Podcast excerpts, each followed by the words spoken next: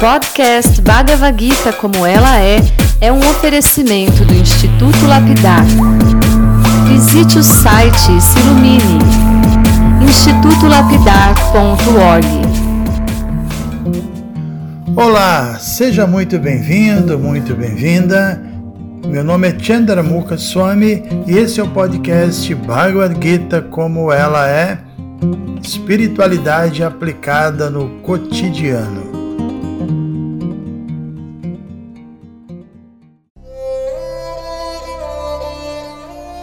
Muito bom dia a todos e a todas. Espero que todos nós tenhamos uma excelente semana.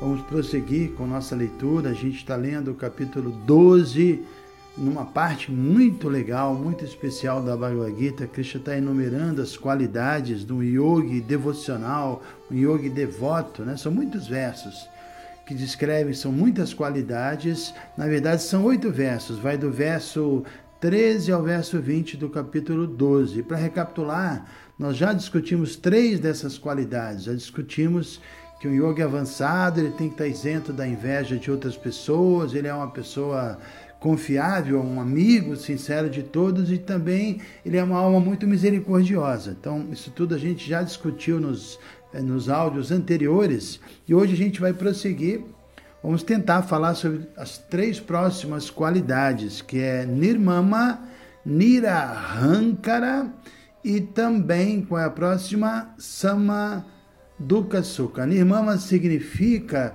é, mama significa posse, o meu, e nirmama, sem posse, ou seja, uma pessoa avançada não tem essa mentalidade de que isso é meu, se apossar de algo material, né? acreditar que isso é propriedade dela, ele está livre dessa identificação de propriedade, é um ponto bem interessante que a gente acho que vai poder falar muito sobre isso. O segundo é Nirahankara, que é que o yogi verdadeiro está livre do ego falso, no sentido que ele não está excessivamente identificado com seu corpo, com seu personagem. Ele sabe que ele é uma alma, né? Aham Brahmasmi. Aham Brahmasmi é um aforismo védico que significa Aham, eu, Brahman, espírito, Asmi, sou. Eu sou uma alma espiritual, né? É uma frase bastante simples, mas é muito profundo, ele é a base de tudo. Eu sou um ser espiritual eterno, não sou um ser material temporário, e vida espiritual começa entendendo que eu sou espírito, senão a gente não pode falar de vida espiritual. E o terceiro ponto que a gente vai tentar discutir hoje, eu acho que vai ser difícil, vamos lá, é Samaduka Sukha, que é uma Dukkha é sofrimento, Sukha é felicidade e Sama equânime. Então essa, essa equanimidade diante dos dois opostos, né, que fazem parte desse mundo, um dia está tudo bem, outro dia está tudo ruim, e manter esse equilíbrio certamente é uma qualidade importante de uma pessoa avançada. E, e, e para adiantar um pouquinho esse assunto, né, a gente pode dizer que essa equanimidade mental, é o resultado da combinação das, das duas qualidades que a gente já mencionou, de, de uma pessoa estar tá livre da identificação com as posses materiais e também de não estar tá sujeita ao ego falso. Uma pessoa se manter equânime, ele tem que estar tá livre, né? Porque se ele perder as posses, se alguém pisar no seu calo, ele vai perder a equanimidade. Então, eh, são temas realmente interessantes. Bom, vamos à, à primeira dessas qualidades, que é Nirmama, a gente acha que tem muita coisa para falar sobre isso, não estarmos identificados com as coisas materiais, não sermos uma pessoa possessiva, não nos sentirmos proprietários das coisas, né? Inclusive eu me lembro agora que num, num dos meus livros, que é a bondade como estilo de vida, tem um capítulo que eu falo, eu falo muito sobre esse ponto. Eu lembro que os grandes mestres da humanidade, independentemente do caminho que eles trilharam, todos eles praticaram esse nirmama, né? Nenhum deles estava identificado com as coisas desse mundo. A gente está de passagem aqui. E, e, um mestre, uma pessoa iluminada, sabe muito bem disso. Por isso que, eh, se a gente analisar na vida da, das pessoas iluminadas, eles tinham uma vida extremamente simples, eles eram extremamente abnegados, né? Eles se contentavam com o mínimo, porque eles tinham uma satisfação interior, uma plenitude interior. A gente está falando de grandíssimas almas, de personalidades que alcançaram o maior êxito da vida, que é despertar a consciência espiritual que está adormecida. Então, quem desperta a sua consciência verdadeira, ela sente uma satisfação e aí a sua relação com esse mundo, com as coisas materiais se torna diferente, né? Tudo bem que a nossa realidade, a gente está vivendo uma era tão complexa, uma realidade tão diferente da deles, a gente não pode imitar essas personalidades, né? É, nós precisamos, primeiro, despertar a nossa consciência. Então, cabe a nós, segundo a nossa linha, seguir os passos dessas grandes personalidades que foram exemplares e não imitá-las, dar uma de desapegado, é, sem realmente estarmos experimentando esse, esse prazer interior. Então, a gente tem que reconhecer também que, na verdade, mesmo as grandes personalidades, eles não viveram absolutamente sem posse alguma. Isso não é possível. Enquanto a gente está nesse mundo, de alguma coisa a gente vai precisar, né? Então, a gente pode dizer que tem extremos. Uma coisa é evitar a qualquer custo todo tipo de posse e por conta disso acabar vivendo uma vida de ansiedade, privado, inclusive das facilidades mínimas ou das facilidades importantes para a gente até avançar espiritualmente. Agora a gente está aqui usando, eu estou gravando no celular, provavelmente vocês estão ouvindo ou no celular ou no computador, são parafernálias que, bem usadas, são bem-vindas, né? Então, essa ideia de qualquer custo não ter ligação com nada acaba privando a gente, inclusive, da possibilidade de praticar a vida espiritual, né? Então, essa, essa, essa ideia de evitar tudo é um extremo. E outra coisa, bem diferente, a gente pode dizer que é levar uma vida honesta honesta, conosco mesmo, agirmos com desapego, com sabedoria, com gratidão, especialmente agradecidos pelas dádivas que a gente recebe de Deus, né? As coisas estão aí, Deus nos deu um mundo tão maravilhoso, se a gente fizer um bom uso disso, com gratidão, como eu disse, com sabedoria e também com desapego, poxa, para que renunciar a tudo, né? Então, a Bhagavad Gita, ela é muito sábia. Os ensinamentos aqui da Gita é, deixam claro que todo ser vivo pode e ele deve fazer o devido usufruto das coisas que sejam essenciais para ele ter uma vida digna. Ao mesmo tempo, todos precisam se livrar do, do, do sentimento de, de posse. No capítulo 3, nós falamos sobre a ideia de sacrifício, que alguém que está assim imbuído desse processo de autorrealização, ele vai prosperar, não é? Tudo vai, vai acontecer de forma favorável. Então as posses, as facilidades virão. Caso você as use, as use para autorrealização, você não vai se envolver com com as coisas materiais, com esse sentimento ilusório de que isso é meu e ninguém pode mexer. Não, nada disso. Né? E nesse ponto a gente pode lembrar que o desapego é tão importante também que Jesus, uma das frases que, que, que é bem conhecida dele, ele diz que quem não renunciar a tudo que tem, não pode ser meu discípulo. Né? Ou seja, é, renunciar a tudo, vamos entender isso, né? Se alguém renuncia a tudo, mas se ele, se ele não consegue renunciar ao desejo de ter as coisas, a gente pode dizer que ele não renunciou realmente tudo, né? Se uma pessoa consegue renunciar o desejo de possuir as coisas e não as coisas em si, a gente pode dizer que essa pessoa alcançou a verdadeira renúncia e essa pessoa pode viver em paz consigo mesmo. Então, renunciar tudo, mas manter o desejo, você não renunciou. E se você renuncia o desejo e lida com as coisas de forma honesta, de forma favorável para uma vida digna, aí você renunciou, né? Se a gente quiser dar um passo mais adiante ainda, a gente vai entender que ninguém de fato pode praticar renúncia das coisas materiais, porque na verdade ninguém possui nada. A gente só poderia renunciar a algo que, que fosse nosso, né? E as coisas materiais não são nossas, nós não as possuímos e por isso não podemos renunciar a nada. Se você está tá aqui ouvindo é, o que eu estou falando no seu celular, Aí alguém se aproxima de você, pega seu telefone e fala: Olha, eu vou renunciar a esse seu telefone. Como assim? Não é dela. Como ela pode renunciar a algo que não seja dela, né? Então nós só podemos renunciar a algo que seja nosso. E, e, uma pessoa que alcançou o conhecimento transcendental, ela entende que nada lhe pertence, ela entende também que a única coisa que realmente ela poderia renunciar é o sentimento falso de pertencer a algo. Né? Essa, essa, essa possibilidade de você acreditar, embora seja uma ilusão, de que algo é seu, isso, isso está sob seu controle. Né?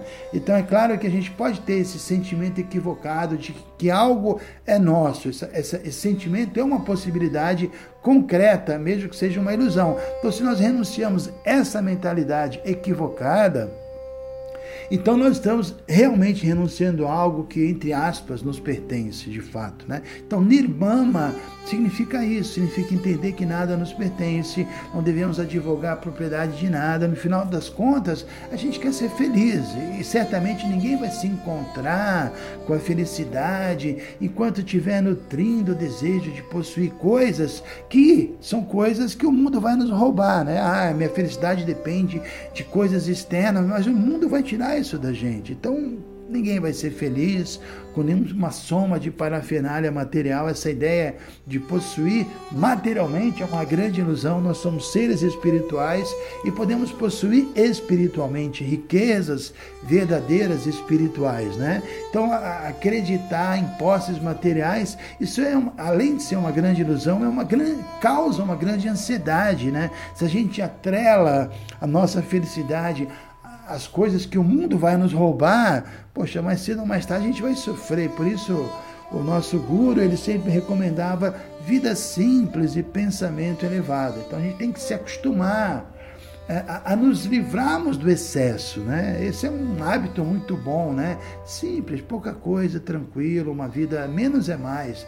É de se esperar que um espiritualista, ele de tempos em tempos, ele olha para o seu guarda-roupa, para suas coisas, né? E se ele vê que tem muitas coisas que ele não está usando há um certo tempo já, ele tem que doar isso. Tem pessoas que necessitam mais do que a gente. E esse tema é tão óbvio, é tão importante, que tem na, na biografia de Mahatma Gandhi, ele, ele afirmando assim, ele faz uma, uma, uma afirmação forte, né? pesada até que ele diz que se o indivíduo guarda coisas que ele não precisa que ao mesmo tempo são coisas que estão fazendo falta às outras pessoas, a gente pode considerar esse indivíduo uma espécie de ladrão, né? Ele tem razão, né?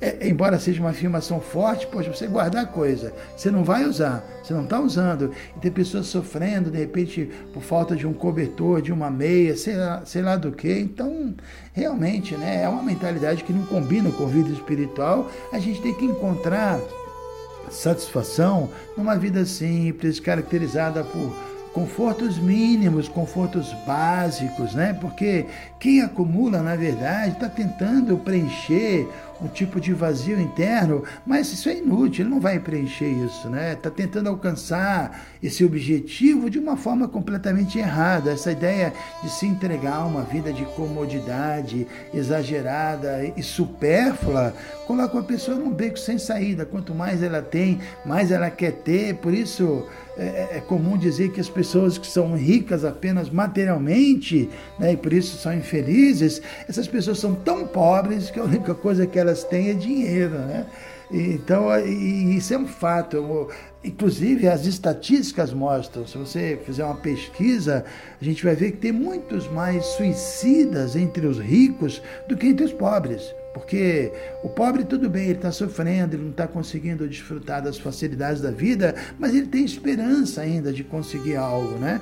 Mas. Uh, não vou dizer que todos, não vamos generalizar, mas existem ricaços que estão tão iludidos que acabam sofrendo mais que os pobres, porque de tantos, tanto eles desfrutarem, eles acabaram perdendo o gosto pelas coisas, né? eles perdem a capacidade de sentir prazer nas coisas do mundo, e aí o desfrute excessivo realmente pode colocar uma pessoa numa condição horrível, né? que a gente pode chamar de ingozabilidade. Né? É, ou seja, a mesma coisa que proporcionava desfrute para uma pessoa, com o tempo essa coisa vai se tornando insossa, sem gosto e até tediosa. Né? Então existe esse termo que é muito usado, o hedonismo. Né? Hedonismo indica a pessoa que não acredita em nenhum conceito espiritual, entende que a vida se destina meramente a, a gozar, satisfazer os sentidos materiais. Esse hedonismo, na verdade, é uma escola que foi fundada por um filósofo chamado Epícoro. Ele viveu mais ou menos uns três séculos antes de Cristo. Esse, esse filósofo defendia que a felicidade ela só vai ser obtida se a pessoa consegue obter muitas posses. Quanto mais ela possui, mais ela vai desfrutar e mais ela vai sentir felicidade. Então ela, ela atribui a ideia de gozar os sentidos à experiência de felicidade. Mas uma coisa é o desfrute e outra coisa é a felicidade verdadeira interna, né? E, e, na verdade esse filósofo Epícoro ele, ele, ele apresentou essa filosofia foi mais ou menos uma resposta a um outro filósofo que também era grego, Diógenes, que já um tempo atrás havia pregado, pro, propagado o inverso, né? Dizia que a felicidade depende de vacuidade, da renúncia dos bens externos. Só quem é capaz de diminuir voluntariamente suas posses, de eliminar o desejo de possuir, essa pessoa vai ser feliz. Esse esse filósofo Diógenes, né? Ele dizia que duas coisas afastam o indivíduo da felicidade: desejar possuir o que ele não vai ser capaz de possuir, ou ficar com medo de perder as posses que ele já conquistou, né?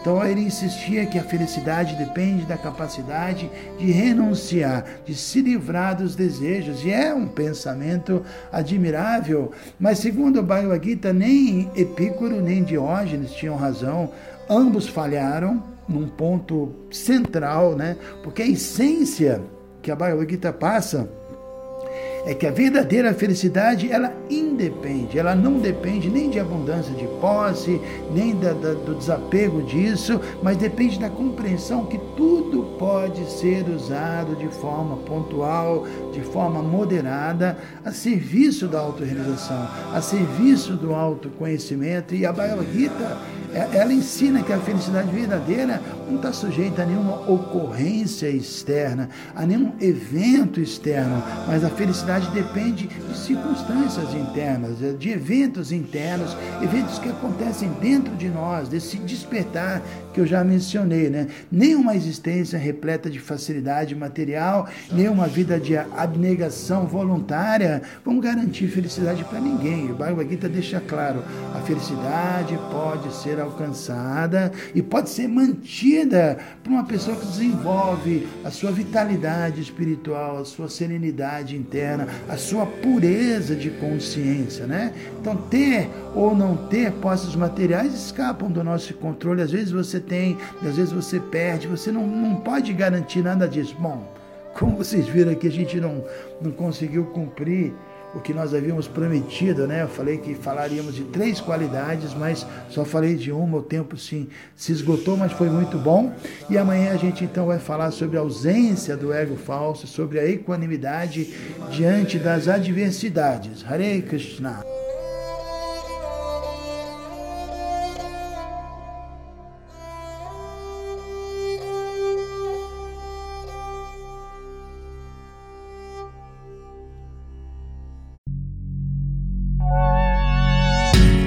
Se você se interessa por este conteúdo, não deixe de fazer o curso Bhagavad Gita para iniciantes com Chandramukha Swami. Para você se informar, é só entrar no site institutolapidar.org. Você vai ver que é um curso completo. Você vai estudar todos os 700 versos e vai entrar nos principais elementos filosóficos da Bhagavad Gita são bem mais de 100 horas de estudos. Você pode assistir a hora que quiser e quantas vezes quiser. Dá um pulinho lá então. institutolapidar.org